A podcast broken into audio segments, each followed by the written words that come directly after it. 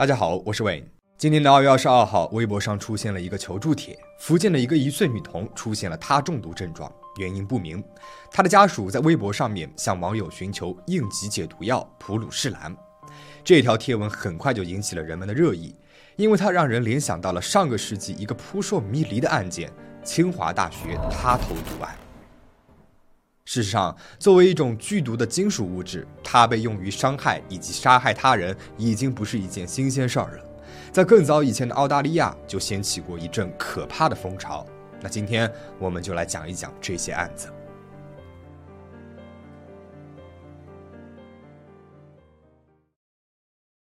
第一个事件的主人公朱令，一九七三年十一月二十四号出生在一个北京的四口之家，家中的知识氛围相当的浓厚。他的父亲退休之前是国家地震局的高级工程师，母亲呢是中国远洋运输公司的职员，姐姐是北京大学生物系的学生。朱令从小就是一个聪明伶俐的孩子，他多才多艺，会弹钢琴、古琴和中阮，运动呢也不在话下，非常擅长游泳。一九九二年，他不负众望地考进了清华大学，就读于当时的化学系物理化学和仪器分析专业物化二班。他住在清华大学的寝室里，同住的还有三名女生，其中有一名女生叫孙维，她是朱令的同班同学，和朱令一样，也是清华大学民乐队的成员。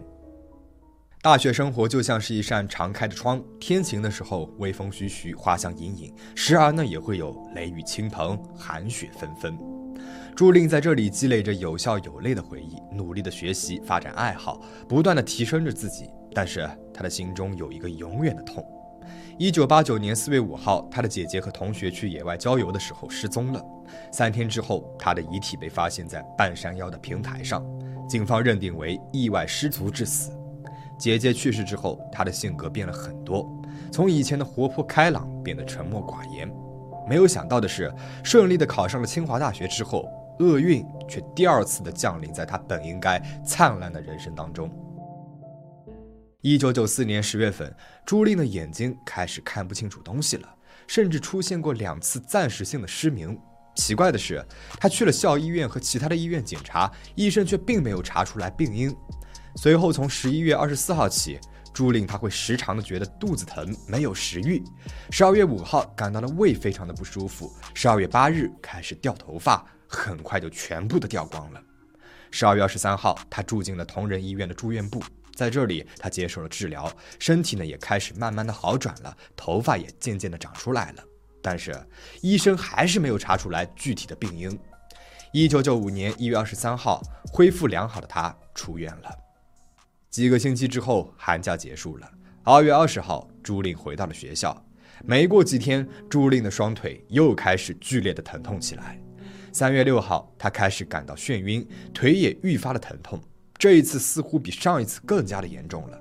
三月九号，他变得精神恍惚，开始掉头发，指尖和脚底又烫又疼，指甲上呢还出现了米氏线。这种横纹常常会表示人体可能是出现了重金属中毒导致的肾衰竭。父母就赶紧将他送往了医院。入院之后的三月十五日，他的病情进一步的恶化，头发一直脱落，浑身疼痛。三月二十号，他陷入了昏迷状态，直到八月三十一号才苏醒。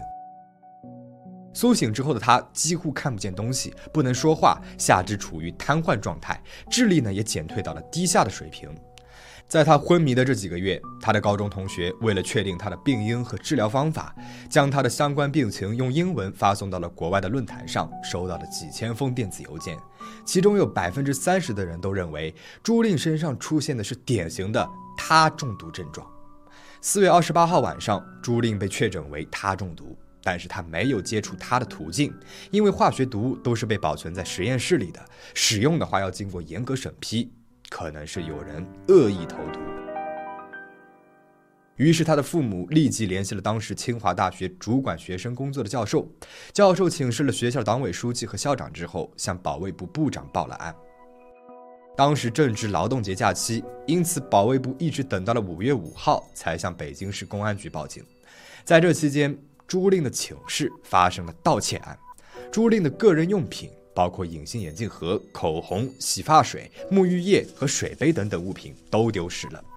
五月七号，北京市公安局正式立案侦查，警方认为，它是一种比较罕见的化学毒物。整个北京市能够接触到它和他盐的也不过两百人，其中可能与朱令有交集的更是寥寥无几。凶手应该就在他的身边。经过调查，警方发现朱令的室友之一孙维所在的课题组在案发之前购买了它，但是由于朱令的关键个人物品被盗，无法确定下毒的途径，也无法采集指纹，因此没有直接的证据能够证明孙维涉案。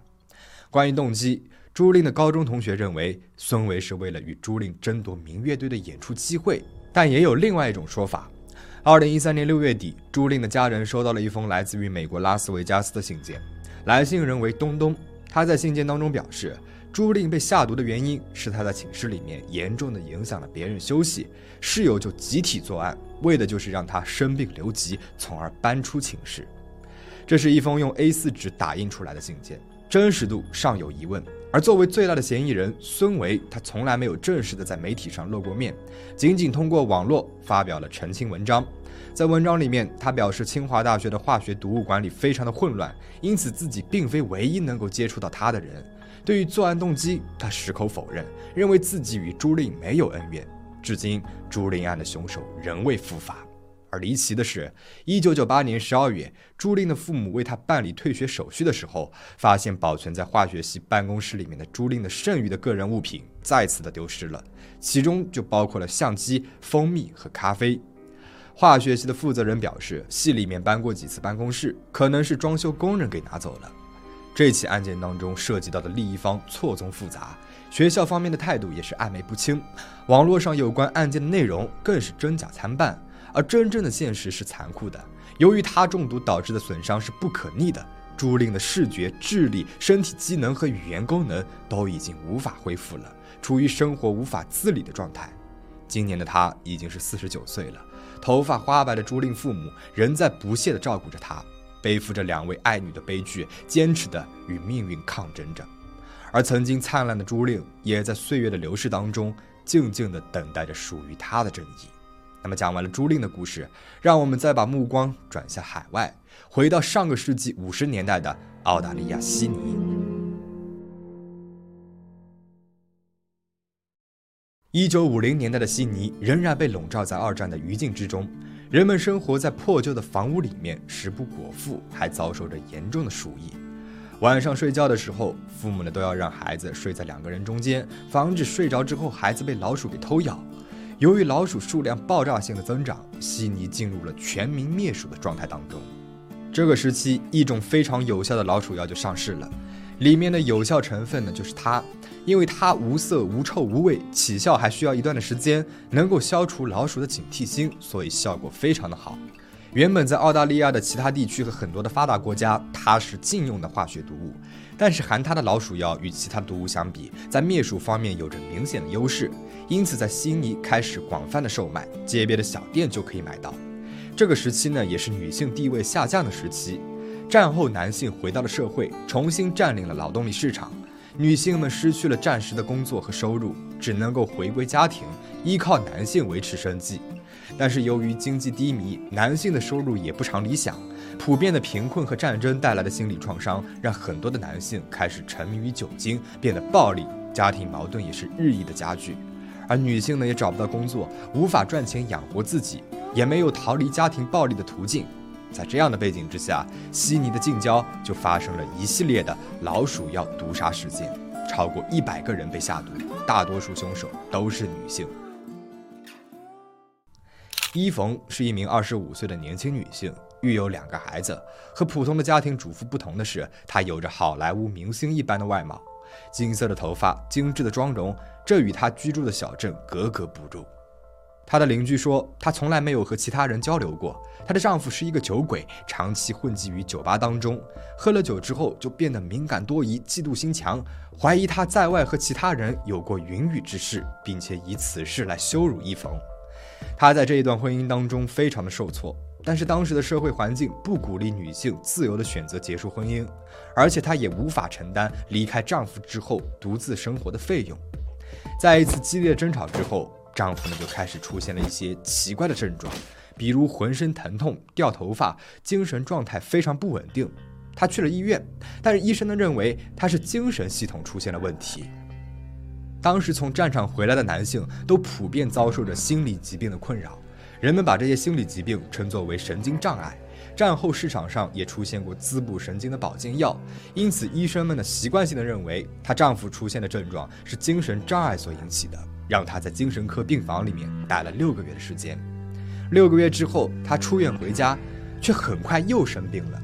这一次她没能够撑过一周的时间，医生认为她的死亡是内部原因导致的，例如器官本身的损害，而不是由于外物。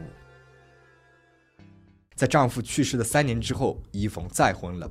她的第二任丈夫依旧是一个酒鬼，结婚才刚刚两个月的时间，就开始对她拳脚相向。她多次向警方求助，但是警方都说他们也无能为力。突然，就好像是上天看到了她的绝望一样，她的第二任丈夫也开始感到了浑身疼痛，疯狂掉发。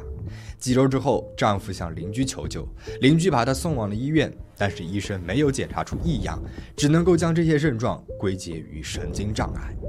又过了两周的时间，她的第二任丈夫也死亡了。邻居告诉警方，她的上一任丈夫死亡以前也出现了同样的症状。这一次的死亡引起了警方的怀疑。他们怀疑丈夫是被下毒了。当时的标准毒物检测呢是检测体内的砷和铅，但是在丈夫的体内并没有发现这两种物质。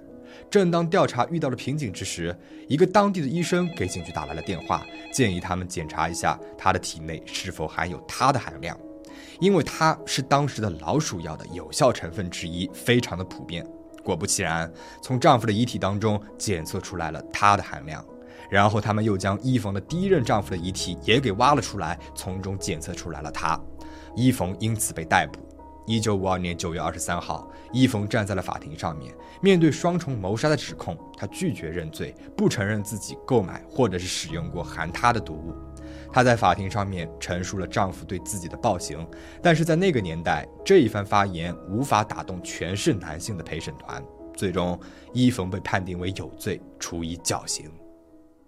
这一起事件在悉尼掀起了轩然大波，报纸上面开始刊登伊冯的案件，并且列出了他中毒的症状，以警示其他的民众。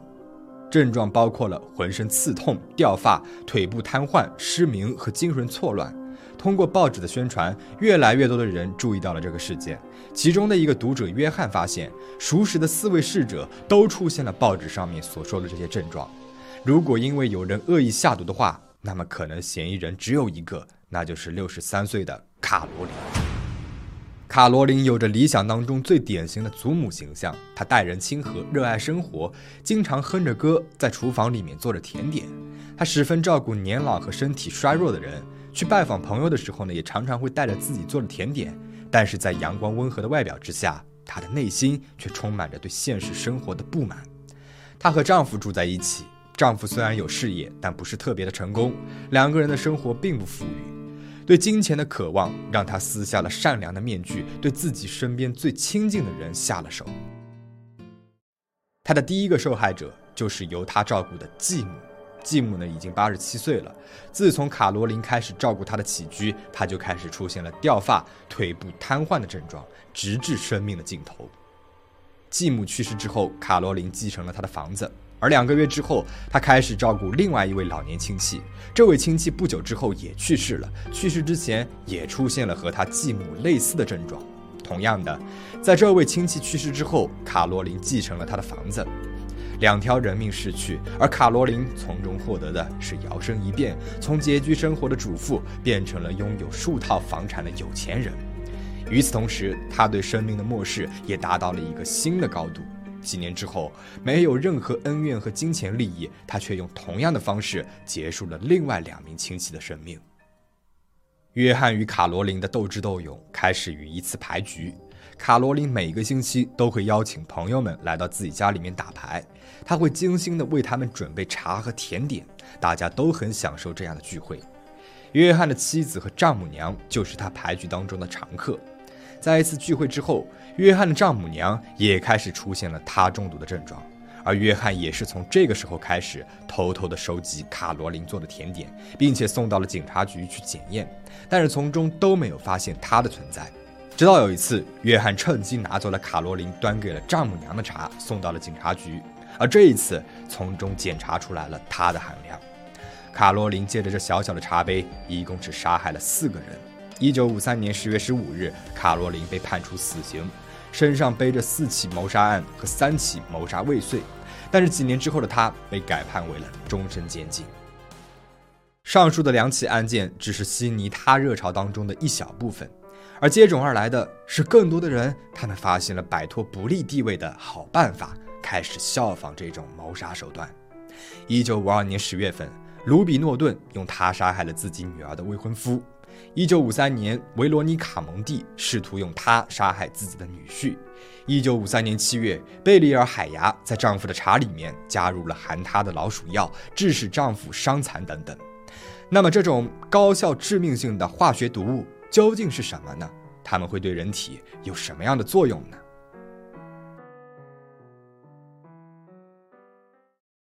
它是一种金属物质，纯它是蓝白色的软金属。